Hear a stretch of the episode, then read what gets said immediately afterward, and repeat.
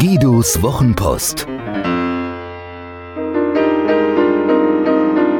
Seine besten Gedanken zu Kommunikation, Inspiration und einem spektakulären Leben.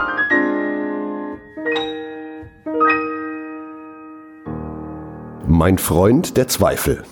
Ich habe einen Freund, den ich sehr mag. Er ist ehrlich zu mir und redet mir nicht nach dem Mund. Wie oft stellt er sich mir in den Weg, hält mich zurück. Das nervt mitunter sehr und manchmal werfe ich ihm vor, mutlos und unverständlich zu sein. Meistens freue ich mich, wenn er mich besucht, halte ihn auf Dauer jedoch kaum aus und bin dann jedes Mal froh, wenn er wieder gegangen ist. Mein Freund, der Zweifel.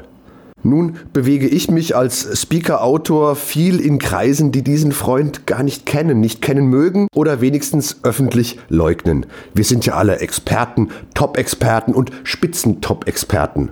Durch meinen Feed auf Instagram zu scrollen ist extrem ermüdend. Nach viermal Wischen haben meine Freunde mir dort bereits 18 Sinnsprüche um die Ohren gehauen. Ganz nach Paracelsus macht auch hier die Dosis das Gift und in dieser hohen Konzentration sind sie kaum zu ertragen. Dabei mache ich ja selber mit. Es hat sicher einen Grund, warum wir immer mehr Berater, Coaches, Trainer und andere Menschen mit potenziell weltverbessernden Berufsbildern haben. Die meisten bestreiten ja damit tatsächlich ihr Auskommen, die einen besser, die anderen schlechter, manche sehr gut. Einer der Gründe dafür liegt in der Natur des Menschen, der Orientierung sucht, der wissen will, welchen Weg er einschlagen soll, welches Vitamin, welche Vertriebsmethode, welches Outfit ihm hilft, seine Ziele zu erreichen. Und weil das so ist, wünschen wir uns Experten, die klare Ansagen machen. Mein Freund, der Zweifel, hat dabei keinen Platz. Ein anderer lieber Freund wurde plötzlich krank.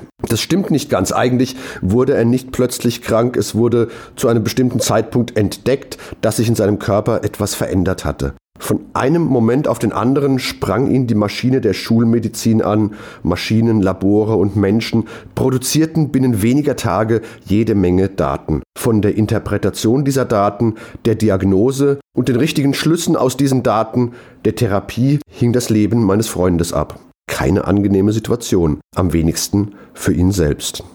Naheliegend, dass er sich einen Experten wünschte, der ihm in seiner Unsicherheit klare Aussagen lieferte. Der Chefarzt wünschte er sich, sollte all die Messergebnisse durchsehen und zwei Sätze sagen, von denen einer mit Sie haben und der andere mit Wir machen jetzt Folgendes beginnen sollte. Vielleicht noch ein Machen Sie sich keine Sorgen, das bekommen wir sicher hin. Nun wissen wir jedoch aus zahlreichen Studien, dass die Intuition von Experten sehr häufig sehr daneben liegt. Daniel Kahnemann berichtet in Schnelles Denken, Langsames Denken beispielsweise von Spitzenmanagern der Finanzindustrie, die Kursentwicklungen vorhersagen sollten. Die Ergebnisse waren verstörend schlecht. Er führt noch weitere Beispiele aus weiteren Berufsgruppen an und belegt, dass vor allem Experten, die optimistisch an ihre Fragestellungen herangehen, zur Selbstüberschätzung neigen. Oder besser, dass Experten, die zu optimistisch sind, zur Selbstüberschätzung neigen. Dieser enormen Fehlerquote steht jedoch eine gegensätzliche Beobachtung entgegen. Zur Selbstüberschätzung neigende Experten tendieren dazu, sich selbst und ihre Aussagen bis an die Grenze der Erträglichkeit aufzublasen und mit so einer Selbstsicherheit und Überzeugung aufzutreten, dass sie deutlich häufiger in den Medien zitiert und in Talkshows eingeladen werden. Halbgötter in Weiß, in Rauten, in Magenta. It's Showtime. Mein Freund der Zweifel scheint auch hier nicht erwünscht zu sein, wie bei meinem kranken Freund. Dessen Wunsch nach klarer Aussage wurde nicht erfüllt. Sein Chefarzt sagte, er sei sich nicht sicher, zählte eine Reihe möglicher Diagnosen auf und bekannte, dass er sich noch nicht festlegen könne, wie es denn jetzt genau um meinen Freund stehe. Am Ende scheint alles gut geworden zu sein mit meinem Freund. Die zu diesem Zeitpunkt bestmögliche Diagnose bewahrheitete sich und die Therapie schlug an. Doch in diesem frühen Moment hätte er sich viel mehr Klarheit gewünscht. Unsere Coco de Breuker hatte solche Experten an ihrer Seite, als sie ihr Leben mit der Körperbehinderung zunächst erkennen und dann neu bestimmen musste. Die besten Physiotherapeuten und Ärzte mit der meisten Erfahrung, der höchsten Reputation und den besten Möglichkeiten. Ihre Mutter ist wahrlich jede Extrameile gegangen, um für ihr Kind das beste Ergebnis zu bekommen.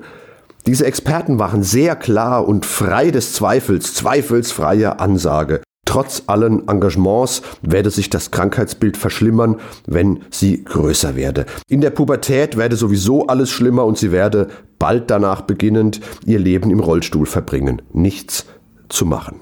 Da ich zu dieser Zeit schon als Stiefvater in ihr Leben getreten war, stellte ich ihr, ohne dass ich das so formuliert hätte, meinen Freund den Zweifel vor.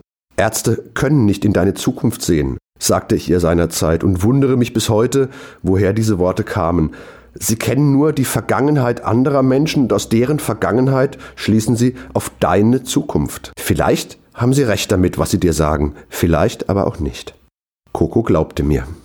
Trotz aller Zweifel, Ängste und Schmerzen stemmte sie sich tapfer gegen die Diagnose, arbeitete hart und vor allem kontinuierlich daran, diese Prognose nicht wahr werden zu lassen. Während der Pubertät stieg sie aus dem Rollstuhl, den sie für längere Strecken genutzt hatte. Sie spielte Theater, machte Abitur an einem ganz normalen Gymnasium, war als Au pair in London und studiert jetzt Filmschauspiel an der New York Film Academy in Los Angeles. Für ihre Ausbildung hat sie bisher rund 30.000 Dollar über Crowdfunding eingesammelt.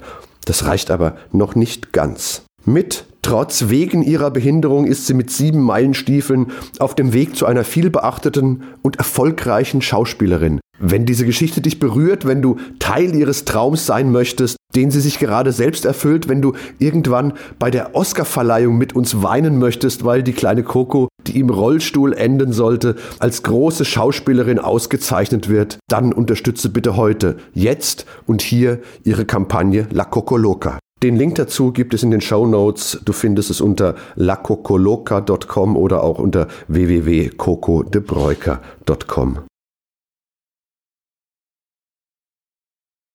Wieder zurück von Kokos Seite? Prima. Mein Freund, der Zweifel ist anstrengend und reduziert die Geschwindigkeit. Doch er ist uns ein guter Ratgeber, wenn wir ihn erkennen, anerkennen, ernst nehmen aber so wenig als unfehlbaren Experten annehmen wie Coco ihre Therapeuten. Wenn wir uns also bis hierher einig sind, dass mein Freund der Zweifel hilfreich sein kann, hätte ich ein tolles Angebot, wie man ihm die Tür öffnen kann, die allzu eifrige Schnelldenker und Top-Experten zugeschlagen haben. Wenn nämlich eine Entscheidung ansteht, an der mehrere Menschen beteiligt sind, laufen dynamische Prozesse, die den Zweifel mehr und mehr zurückdrängen und zur Konformität führen. Irgendwann will man der Entwicklung nicht mehr im Wege stehen, nichts aufhalten, was schon so weit ist. Was in solchen Momenten hilft, ist die Prä-Mortem-Methode, die Gary Klein entdeckt hat. Die Idee? Teams halten unmittelbar vor einer Entscheidung inne beamen sich gedanklich ein Jahr in die Zukunft. Liebe Freunde, stellt euch vor, unser Projekt ist vor einem Jahr gestartet worden und nun wissen wir, es war eine Katastrophe. Wir wissen aber nicht warum. Bitte nehmt euch zwei Minuten Zeit und schreibt alles auf, was ihr dazu sagen könnt, warum das so schief gehen konnte. Mein Freund, der Zweifel schlägt jetzt Purzelbäume, denn er wird wieder sichtbar, darf sich zeigen und Gutes tun. Die gesellschaftlichen Sanktionen, wenn er sich meldet, sind plötzlich weg. Diese kleine Methode kann helfen, große Schäden zu vermeiden, denn die Geschichten des zukünftigen Scheiterns stecken voller wertvoller Hinweise, denen nachzugehen sich extrem lohnen kann. So werden Schäden durch Verzerrung der Informationsverfügbarkeit und durch übertriebenen, weil unkritischen Optimismus verringert, wenn nicht minimiert. Ich habe einen Freund, den solltest du mögen. Er ist ehrlich zu dir und redet dir nicht nach dem Mund. Wie oft stellt er sich dir in den Weg, hält dich zurück. Das nervt mitunter sehr und manchmal wirst du ihm vor, mutlos und unverständlich zu sein. Meistens freust du dich, wenn er dich besucht, hältst ihn auf Dauer jedoch kaum aus und bist dann jedes Mal froh, wenn er wieder gegangen ist. Dein Freund, der Zweifel. Hat dir diese Geschichte gefallen? Magst du Guidos Wochenpost als Podcast? Das würde mich wahnsinnig freuen und auch stolz machen. Und wenn das so ist, dann würde ich mich noch mehr freuen und es würde mich noch stolzer machen, wenn du mir eine Bewertung gäbest. Gerne fünf Sterne, wenn du es für angemessen hältst. Gerne eine Rezension, ein paar Zeilen dazu, was dir besonders gut gefallen hat und was es vielleicht für dich bedeutet hat. Das Schöne ist, mit guten Rezensionen steigt die Reichweite und dann kommen noch mehr Menschen in den Genuss von Guidos Wochenpost als Podcast. Das wäre doch toll, oder?